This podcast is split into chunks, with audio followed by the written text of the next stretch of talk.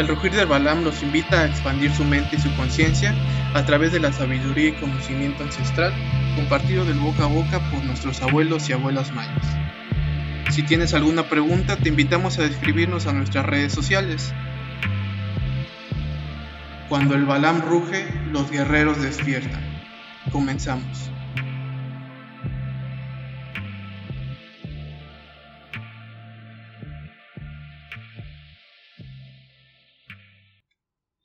Bienvenidos sean ustedes al sexto episodio del podcast El Rugir del Balam. Mi nombre es Andrés y me encuentro con el maestro Ewan.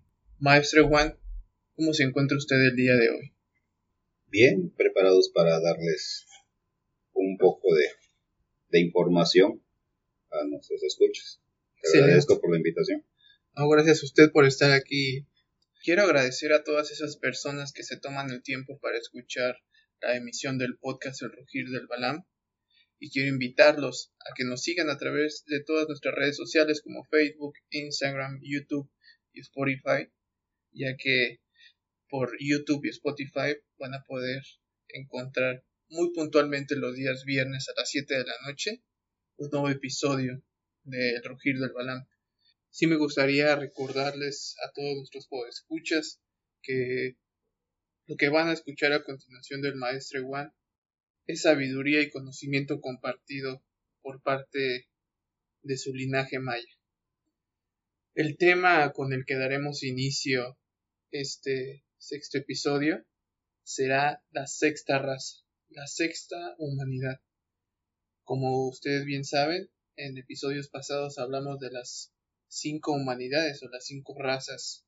Maestro, me gustaría que nos hablara de quién es la sexta raza.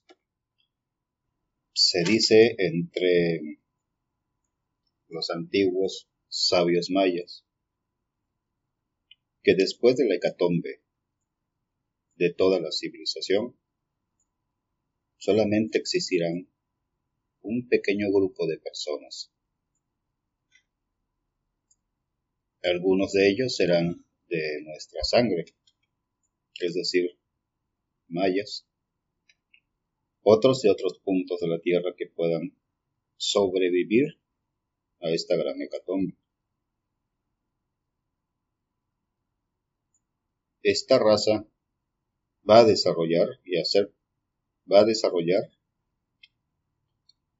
el dominio de los cuatro elementos. Pero ¿cómo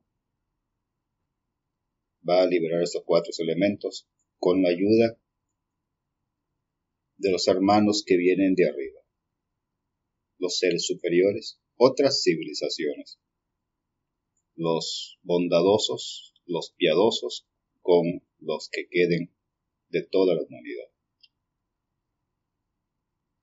Serán liberados, serán realmente seres de conciencia, se les dará el poder y mirarán exactamente cómo es la vida de todo. Mirarán que la tierra es como ningún ser humano se lo ha imaginado. Dominarán el fuego, el viento,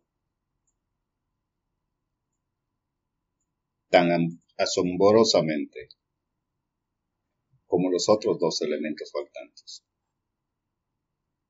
Pero para eso tendrán un proceso de purificación ese poco y pequeño grupo que sobrevivirá. Será llenado de inteligencia y despertado su ser interno. Desencadenado será para que pueda procesar el poder que ha tenido oculto y dormido. Cuando llegó Oloyocte, él le había dicho al primer rey lo que iba a suceder para el renacer de la sexta humanidad.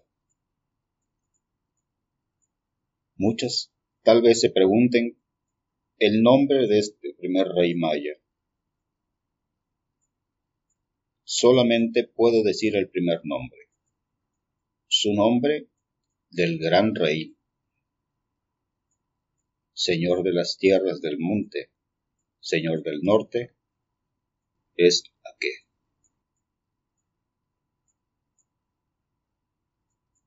Pero ¿dónde quedó Aqué? Aqué fue llevado con sus creadores nuevamente para que pueda regresar después de esa hecatombe que le espera a la tierra. Él será testigo y volverá a ser nombrado un rey en esta tierra. Serán seres de luz los de la sexta humanidad. Estamos hablando, maestro, que la sexta humanidad somos nosotros al concluir nuestra humanidad. Es decir, es solamente un número muy reducido de personas que van a quedar para poder formar esta sexta raza? Eh, sí. Por desgracia, así será para la humanidad, casi exterminada, por guerras, enfermedades introducidas, despertar de volcanes, manipulación de los volcanes, no es como nos han hecho creer. Todo tiene un control y un porqué. De esta humanidad actual, los que sobrevivan van a ser evolucionados por estos seres que nos crearon. Van a ser protegidos, resguardados y orientados para que vuelva el renacer de esta sexta humanidad. Estamos hablando que esta sexta raza va a ser lo que en sí nosotros debimos de haber hecho cuando nosotros fuimos implantados aquí. Contener nuestros cuerpos conscientes más allá de cuerpos encarnados. Así es. En la actualidad la humanidad vive en un mundo dormido. No, está, no están conscientes de la realidad. Seremos seres que vamos a dominar, bueno, mejor dicho, serán seres que van a dominar,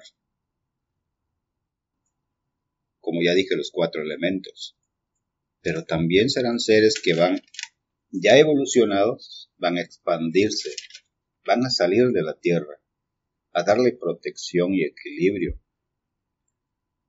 a muchas partes del universo donde se, se requiere. ¿Cuál es el fin de la creación humana? Realmente. Salir de la Tierra para ayudar, para proteger, el equilibrio de todo lo que es vida. En el gran manto negro donde corre nuestro hermano jaguar. ¿Y cuál es el fin de esta humanidad, de esa sexta raza?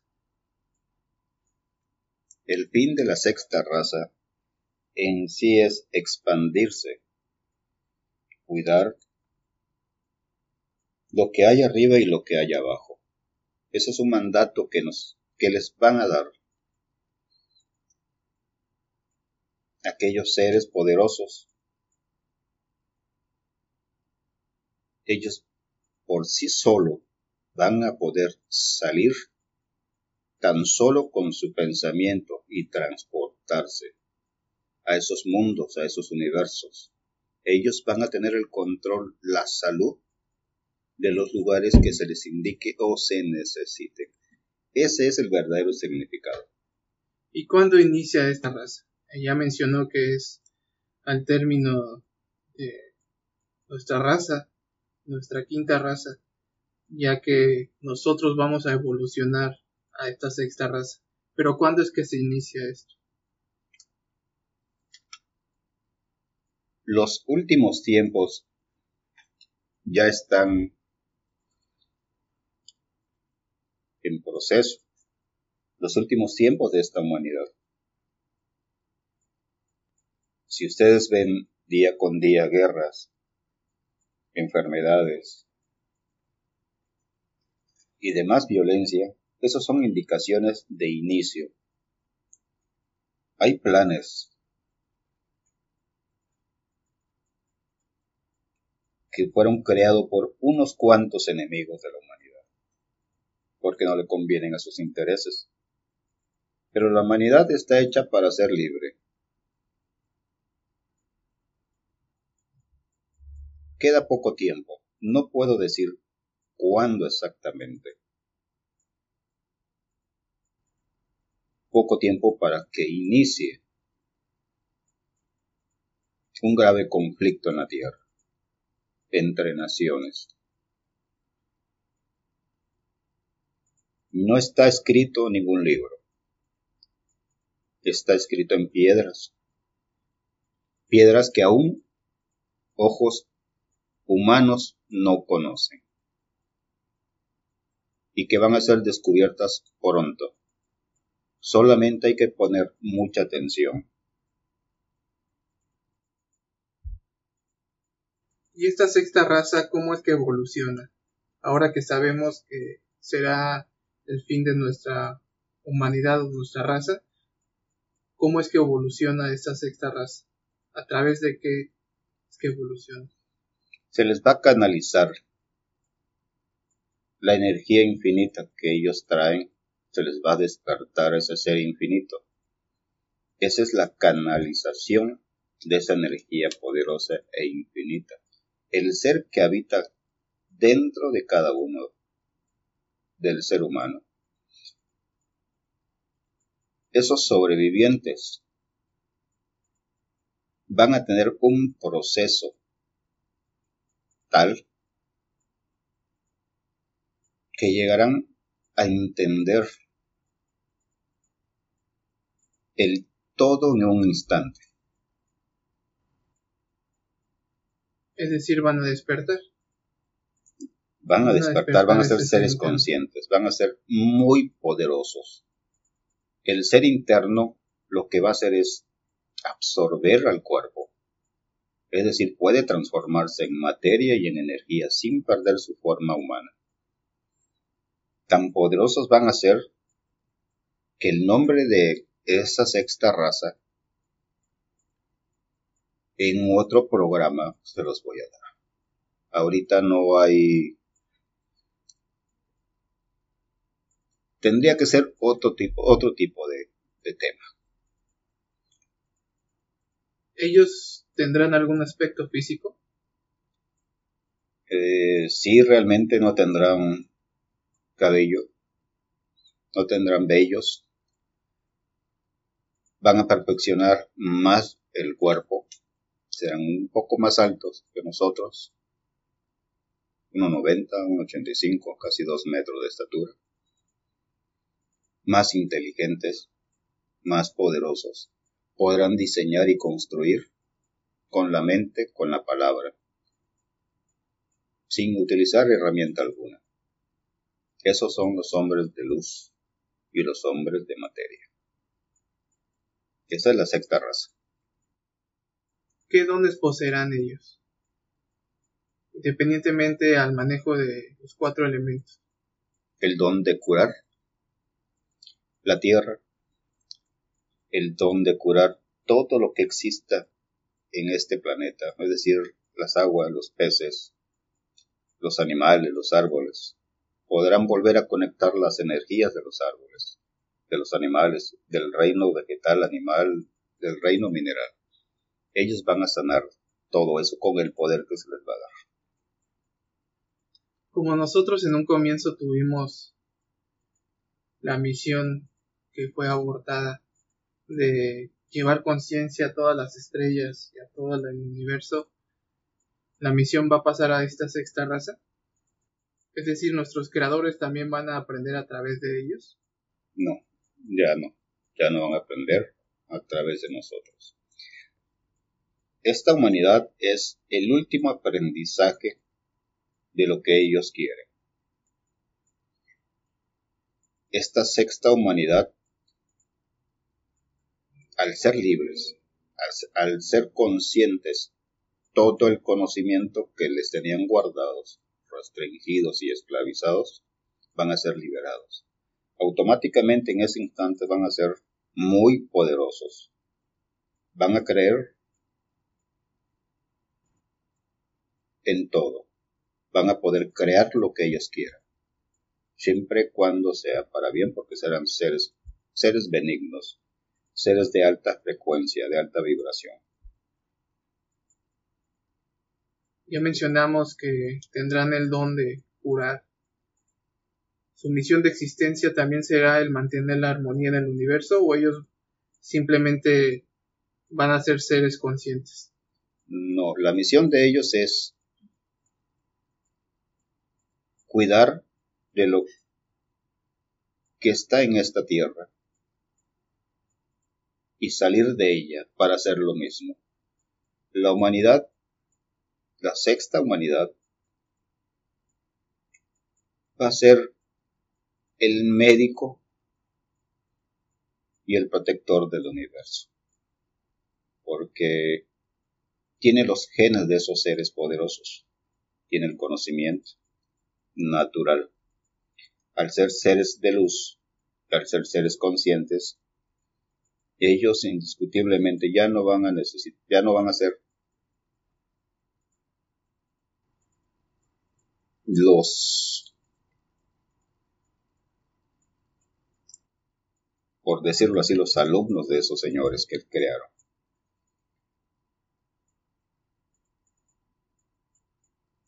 Esos seres superiores ya no van a aprender de ellos. Porque el poder que van a tener es infinito. La sexta raza viene con todo el poder que le dieron sus creadores a partir de sus genes. Que en sí hubiera sido nuestros poderes como quinta humanidad si no estuviéramos sometidos. Así es realmente si no estuviéramos sometidos. El problema actual es que no creemos que estamos sometidos, porque así nos los han hecho creer. ¿Y hacia dónde se encamina la sexta raza? La sexta raza, ¿hacia dónde se encamina? Al principio del todo se va a retroalimentar desde donde inició. Ellos llegarán a tener un fin, es decir, un fin de la existencia de ellos mismos. Una conclusión. No, ellos no van a morirse, a eso te refieres. Ellos van a ser inmortales. Van a poder crear vida. Van a poder crear todo lo que nos imaginamos nosotros y no podemos hacer. Ellos con el pensamiento pueden crear seres vivos, animales, plantas y que nunca pueden morir. Pueden crear con el pensamiento, con, la palabra, como acabo de decirlo hace un momento. Pero el fin de ellos es la inmortalidad, porque ellos son el sustento del equilibrio del todo. De lo que se ve, no se ve, de lo que podemos ver, de lo que no podemos ver a pesar de la fragilidad que tiene el ser humano en esta quinta humanidad, a pesar de que están dormidos, a pesar de que nos someten. Algunos logran despertar, pero se pierden del camino porque no saben cómo actuar. ¿Cuál es el significado del dominio de los cuatro elementos? ¿Cuál es el significado? El poder absoluto de esta secta raza. Ese es el verdadero significado. A, ellos se les va a dar, porque lo tienen, se les va a despertar. Es decir, ya se les dio, pero al despertar se va a activar. ¿Y cuál es sobre esos cuatro?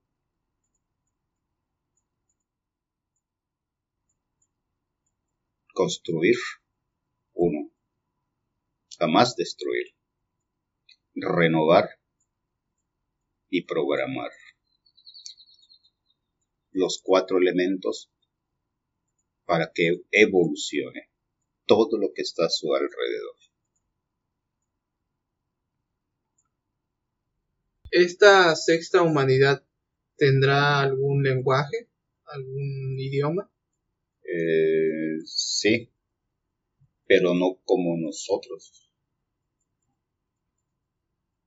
que escuchamos los movimientos de la boca, las palabras, sino con vibraciones que salen de la mente.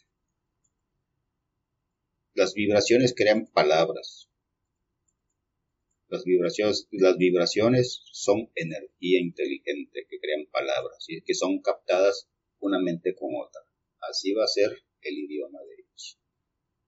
Ya no va a comunicarse como nosotros esta quinta humanidad.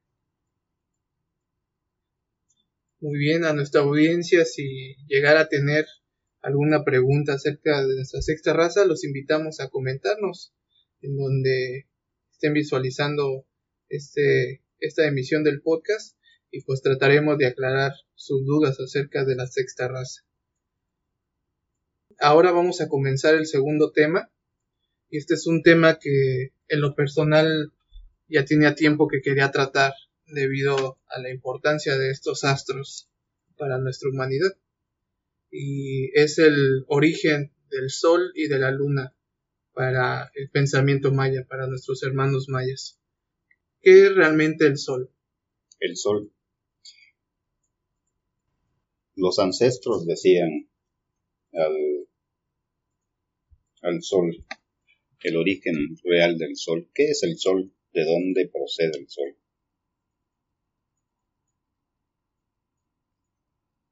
El sol procede del gran manto del inframundo. lo que hoy se conoce como el centro de la galaxia. De ahí procede el Sol. Pero es realmente el Sol como nos han dicho. Mis antepasados dicen que no. El Sol si mezclo el pasado con el presente, mis hermanos sabían que es el sol y todo lo que vemos y tocamos es electromagnetismo. El sol no es de fuego como nos han hecho creer. El sol no es blanco como nos han hecho creer o amarillo como nos han hecho creer. Una prueba muy importante tal vez para ustedes no signifique nada, es el jade azul. El jade azul es una prueba contundente para mis hermanos del pasado, que fue un obsequio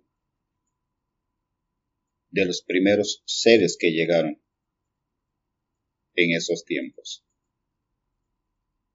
El sol tiene vida, para mis hermanos del pasado. Dijo a qué y le preguntó a qué a Bolón Yocté y al dios hombre jaguar. ¿Por qué alumbra tanto y quema tanto el sol?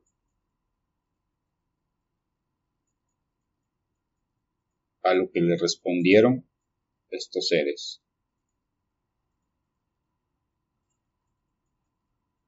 ves el color de esta piedra. De allá procede. Esto que le da calor y mantiene la vida. Es un proceso. Es el mismo color que tiene esa esfera hoy llamada Sol. Azul turquesa y electromagnética.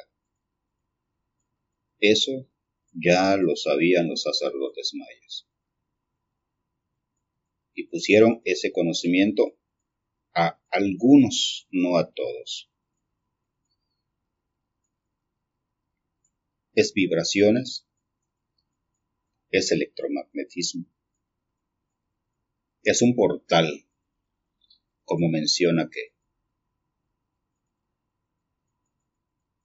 Un portal donde pueden entrar y salir otras civilizaciones. Un lugar donde habitan seres.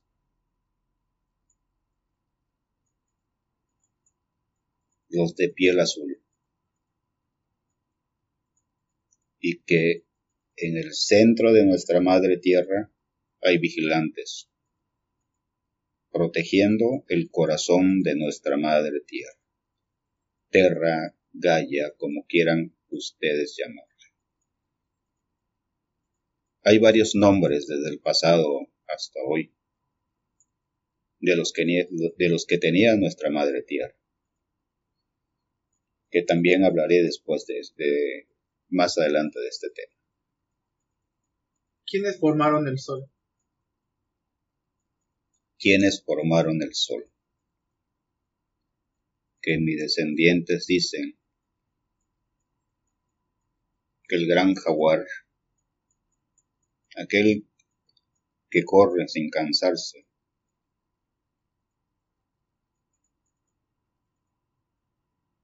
dio un zarpazo al centro de la galaxia.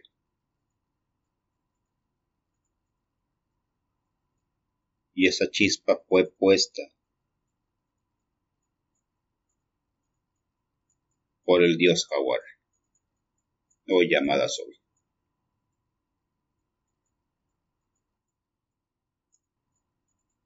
Pero hay otra que dice que fueron los hombres negros, los de piel oscura, los primeros constructores, los primeros pensadores, los primeros constructores, diseñadores, fueron los que pusieron el sol.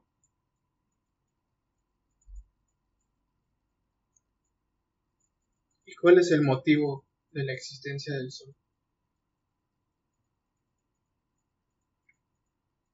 Uno, mantener la vida. Dos, es una puerta dimensional, donde entran y salen seres.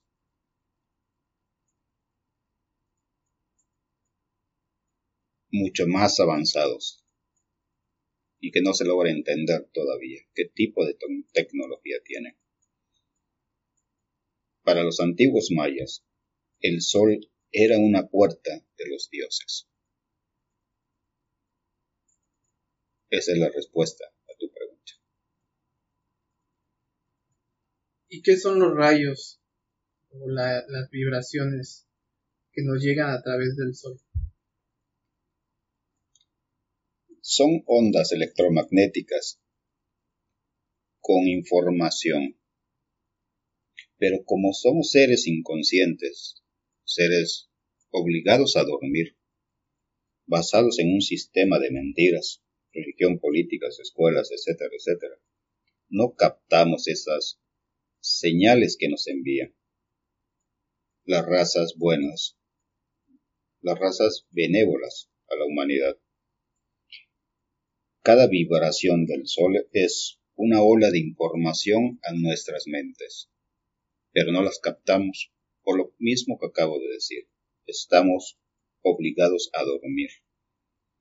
Los que puedan despertar, si acaso serán unos cuantos, de un millón, no sé cuántos, dos o tres personas nada más. Pero le será imposible comprender y darle uso a esto. ¿Hay maneras de conectarnos con el sol? Hay manera. ¿Cómo? Todo está vivo, dentro y fuera del planeta. Todo está conectado. Así el ser más pequeño ante nuestros ojos está conectado con el todo. Si desarrollamos el don de la vibración positiva con actos, podemos llegar a eso que me acabas de decir. Despertar. Pero va a ser en muchas personas muy, muy difícil o imposible. ¿Por qué? Porque ya se programó desde el vientre de la madre a esa persona. Por eso digo que es muy difícil salir de este programa mental. Pero ¿de dónde viene este programa mental? De razas enemigas de nosotros los humanos.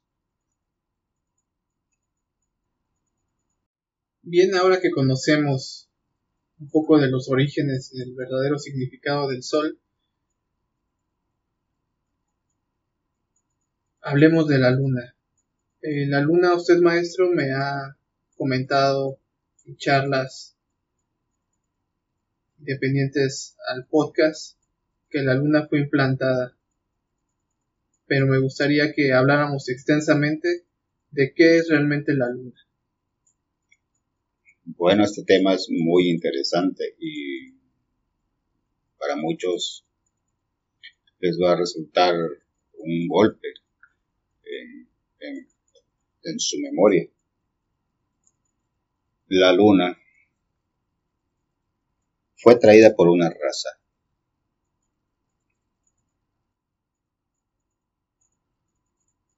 Pero ¿qué es la Luna realmente? ¿Realmente es un satélite? Nos han hecho creer que la Luna fue el resultado de un choque con la Tierra, de un meteoro, etcétera, etcétera. Y eso sí no es cierto. Se ha comprobado que la Luna es más vieja que la Tierra. Pero ¿qué dicen mis hermanos mayas con respecto a ello? Dice Aqué, el primer rey y el primer sacerdote antiguo, sacerdote maya. Y fue puesta ante nuestros ojos esa gran piedra hoy llamada luna.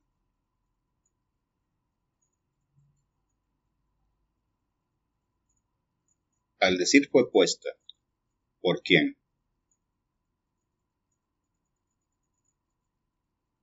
Los llamados Anunnaki son los responsables de ellas. Es, la luna es una base, realmente, artificial, en el cual habitan varias civilizaciones. Dentro de ella, civilizaciones humanas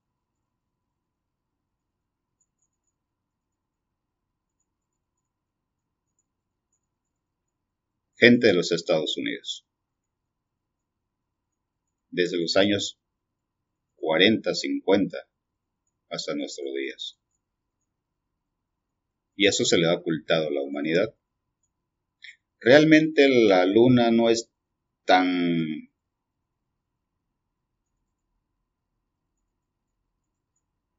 portadora del equilibrio de la Tierra. Es un gran planeta el que tiene el, equilibrio de nuestra madre Tierra. La Luna no es un satélite natural. Fue puesta ahí para controlar, para observación de la humanidad. fue puesta ahí, instalada ahí como base. Para venir, ir y venir a la Tierra y a otros puntos. Pero ¿por qué se habla tanto de los Anunnakis? Los mayas hablan de ello.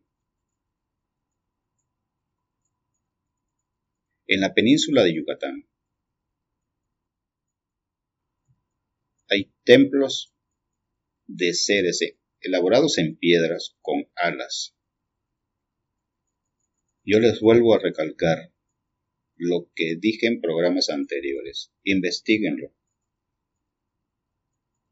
Escudriñen, vayan a todos los templos. Vean la verdad y no se dejen manipular por los libros, que muchos de ellos están trastocados por gente que no es de nuestros orígenes, para desvirtuar el conocimiento que tenían mis hermanos mayas. Mucho se ha comprobado que los pequeños movimientos de la luna son aceleraciones de tecnología.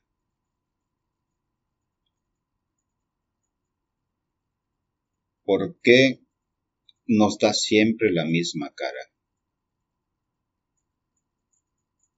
Porque nos han hecho creer astronómicamente que es por matemáticas. No. Para tapar la parte de la luna que no podemos ver y no podamos observar las ciudades que en ellas hay. Así como en el planeta Marte.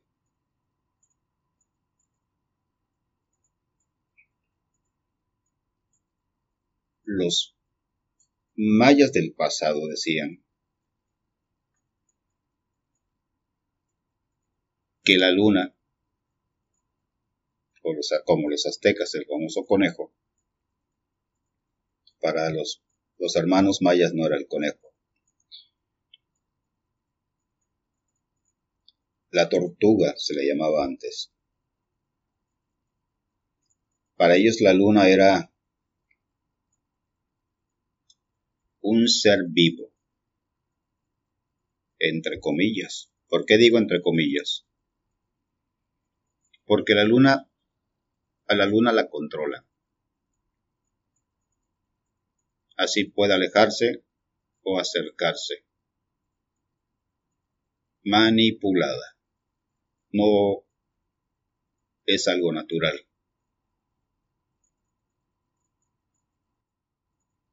Muchos van a preguntar,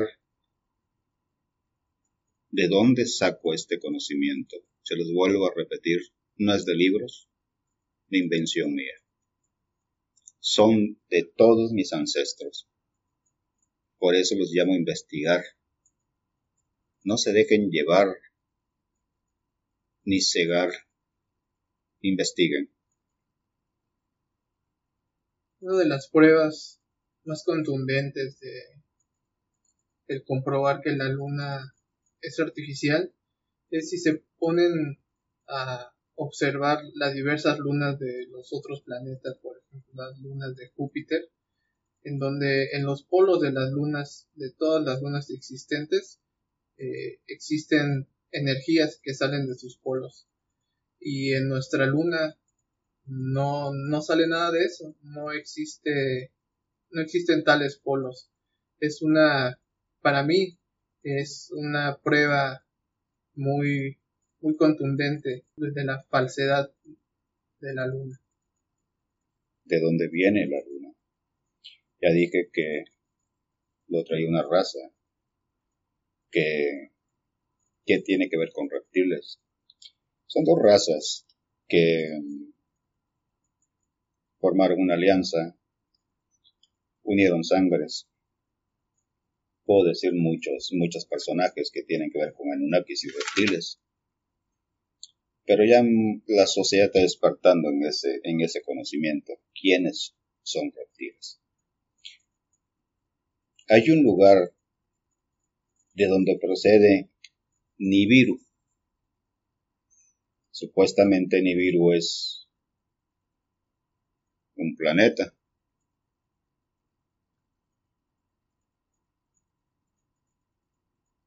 Pero también Nibiru trae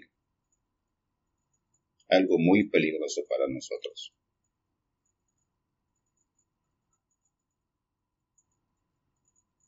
Antimateria. El planeta Nibiru toca o roza la antimateria. ¿Qué es lo que le permite a Nibiru salir de esa atracción mortal de la antigravedad. El oro que necesita de la, el oro que necesita su planeta, su atmósfera, es lo que lo protege y lo ayuda. Por eso nuestros antepasados mayas, y como muchas civilizaciones del pasado, los adoraban, pero les hacían extraer oro para los seres de Nibiru el oro es muy esencial. El primer rey maya decía que sin el oro estos seres, llamados dioses por ellos, morirían si no tienen el metal brilloso llamado oro. Porque en cada rotación que hacen, rozan la antimateria. El oro es la única forma, es el único material que puede proteger su planeta de ser absorbidos por ello. Usted mencionaba con anterioridad que ni la luna ni el sol es lo que le da equilibrio a la Tierra.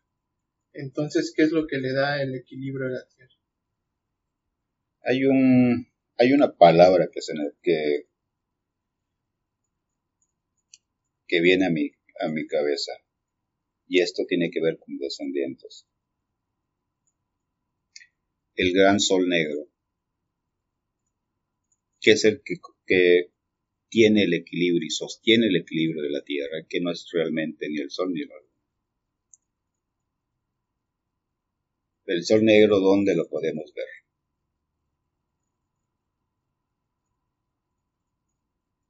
Observando a este planeta,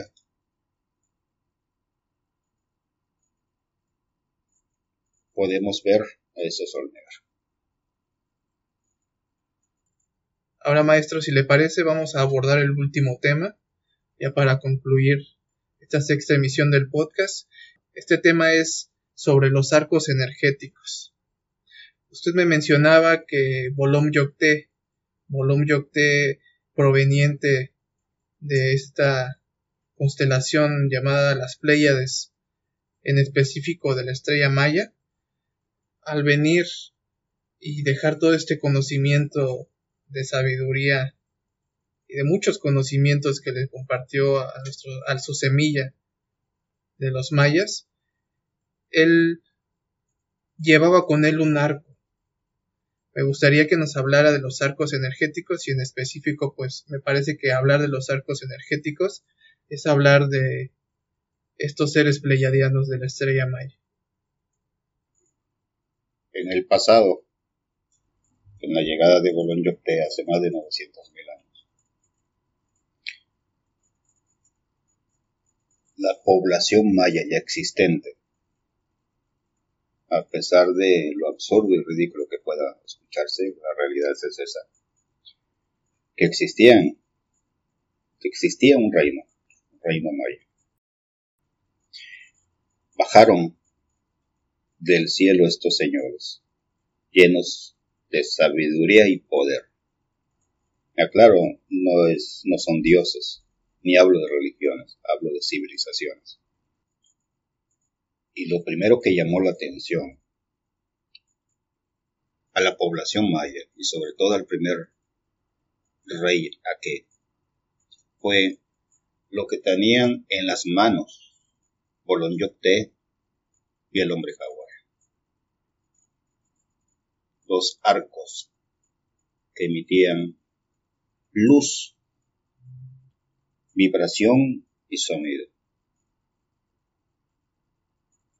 Hablo tal las palabras como me la han transmitido mis descendientes.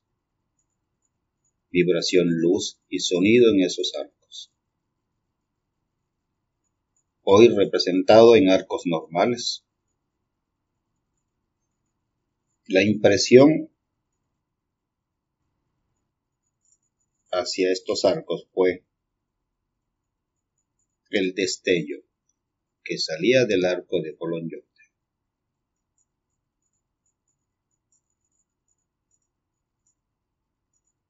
a qué le preguntó para qué era lo que tenía en las manos.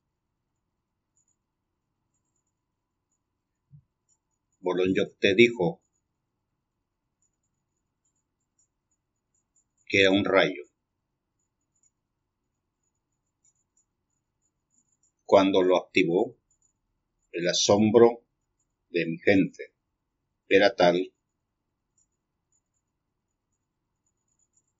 que se arrodillaron por el miedo y el terror. Porque es obvio al desconocer algo. Infunde temor, terror. Pero dice aquel primer rey Maya que de ese arco que usaba por los yocté salían rayos y que hacia donde él apuntaba era destruido. Una pequeña chispa de sol, como él mencionaba, que podría destruir todo lo que se pusiera en su camino, dependiendo de la vibración y de la energía que emanaba. Por él, mis hermanos mayas aprendieron a elaborar arcos. A este arco de Bolón le llamaban el arco cantor, el arco del Quetzal, porque imitaba el sonido a esa grandiosa ave. que era tecnología, de los cuales ellos traían. Se dice entre mi gente que hay un lugar en el mundo maya donde el hombre jaguar dejó su arco. como promesa de volver a regresar.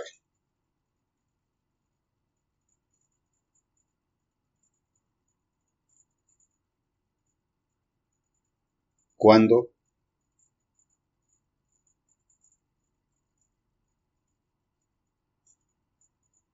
Cuando inicie la sexta raza.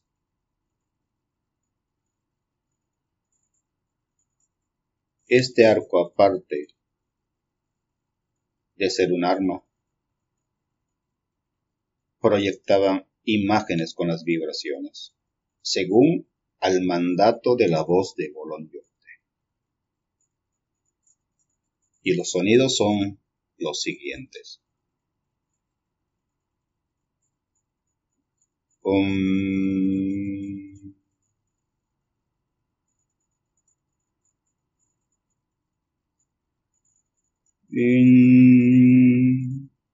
Esos sonidos son los que emitía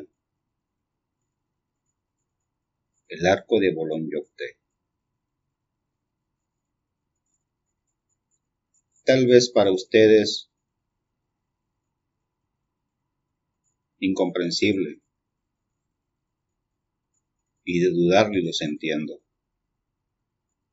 Pero les vuelvo a recordar que todo el conocimiento que tengo no viene de libros, viene de todos mis descendientes.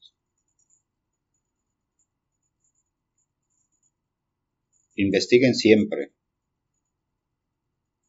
no por los libros actuales, vayan a las ciudades, antiguas de los mayas y a las ciudadelas, estudien con profundidad estelas y glifos. Busquen, no se cansen de buscar. El arco de Bolognocte, indestructible según mis descendientes.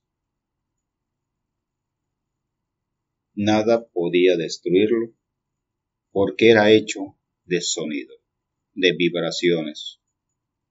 Así fue creado por otro ser más poderoso que Bolonjo,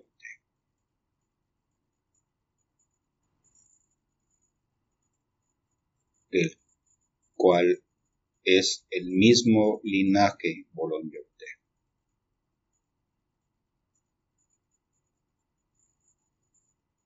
El arco de Bolonyote, con sus vibraciones cura o curaba los males y las enfermedades, no solamente de los seres humanos, de los animales, de las plantas, a las cuales hacía vibrar, hacía moverse por las vibraciones. Ese arco podía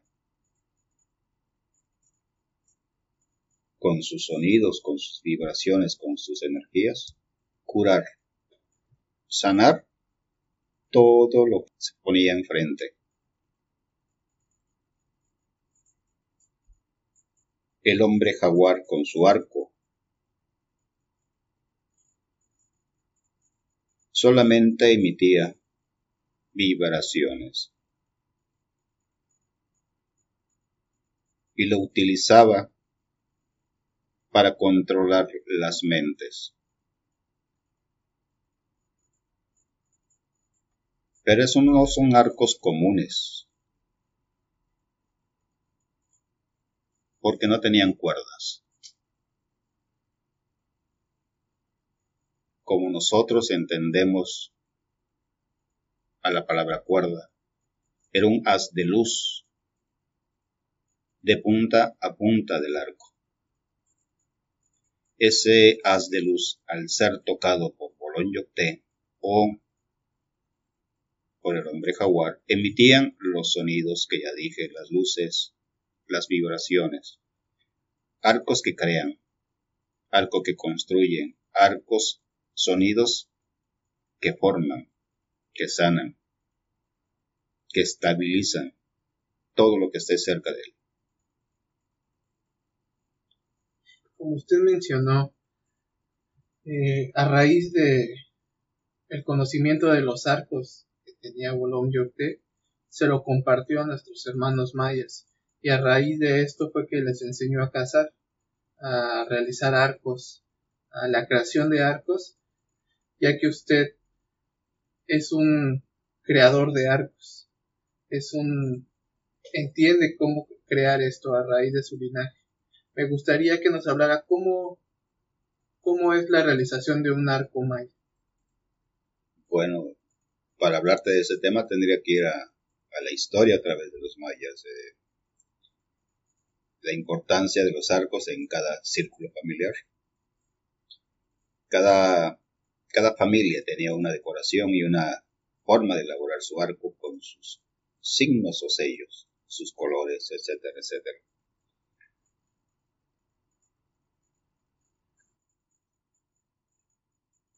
cada clan, cada familia de ese clan, tenía un arco. Los chablés no podían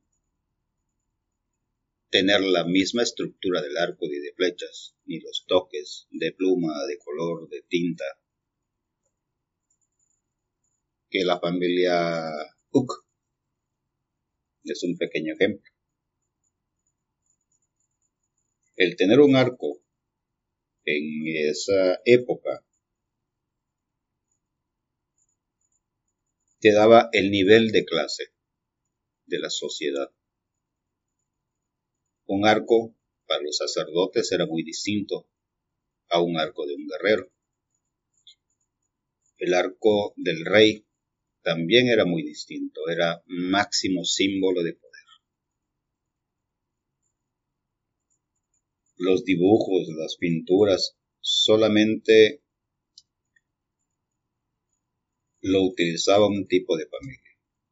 Las flechas, ¿Qué importancia tenían las flechas para una familia? ¿Para qué se utilizaban las flechas? También servía para intercambio, menos el arco. Si pedías en matrimonio a una mujer de esa época, tus dotes eran flechas, lisas sin distintivos con las monedas de esa época, que es el jade.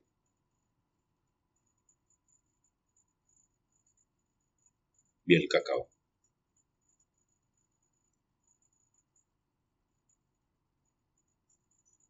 El Halashwinik, el supremo sacerdote maya, utilizaba el único arco que, le, que lo ponía como un hombre sabio y cuidador de su pueblo no el rey. Y que tenía una serpiente, una serpiente emplumada o llamada Kukulcán, con el inframundo, que es la oscuridad de la noche. Ese era el máximo símbolo y un símbolo muy poderoso en un arco de un sacerdote maya.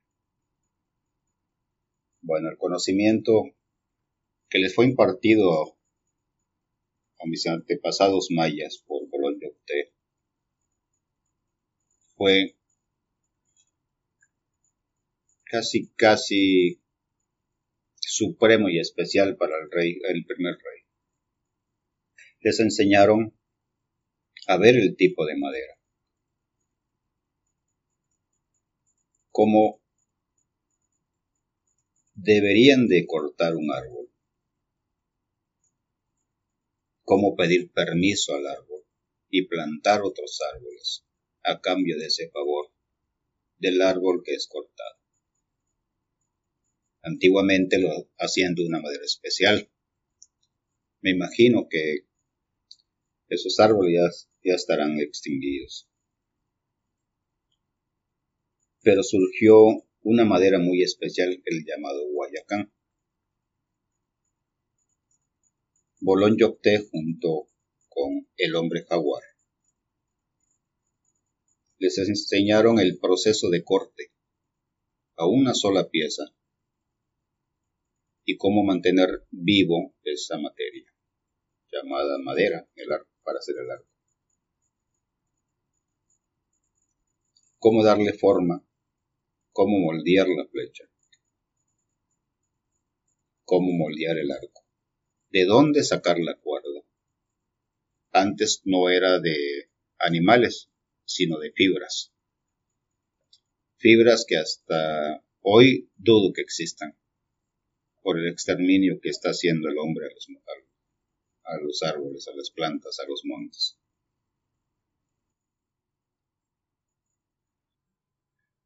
Muy bien, maestro. Ahora que nos damos cuenta de cómo es que llegaron los arcos a la cultura maya, pues es más fácil entender estos, estas cualidades que tienen los arcos energéticos que nos compartió Bolom Yocté y el hombre jaguar tras su llegada. Hemos llegado al final del sexto episodio del podcast El Rugir del Balam. Quiero agradecerles a todas las personas que se toman el tiempo para escucharnos. Me gustaría dejar un último mensaje para todos ustedes para que busquen dentro de ustedes, para que despierten a este ser interno mediante las altas vibraciones de las que hemos hablado con anterioridad, pero principalmente que amen a este ser interno, porque a través de él es como podemos ayudar a esta humanidad a llegar a la sexta raza que menciona en este programa el maestro Juan. Maestro Juan, quiero agradecerle todo este conocimiento que nos ha compartido, el tiempo que nos ha regalado, este despertar que está causando en nosotros es, es algo que se lo, se lo vamos a agradecer eternamente, maestro. Pues todo lo contrario, agradecerles a ti y a los que nos escuchan el que hayan recibido el mensaje de la verdad.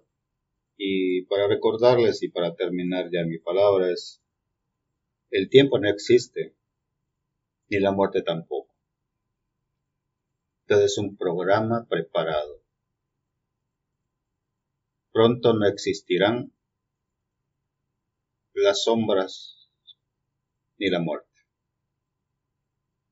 Gracias, espero que les haya gustado.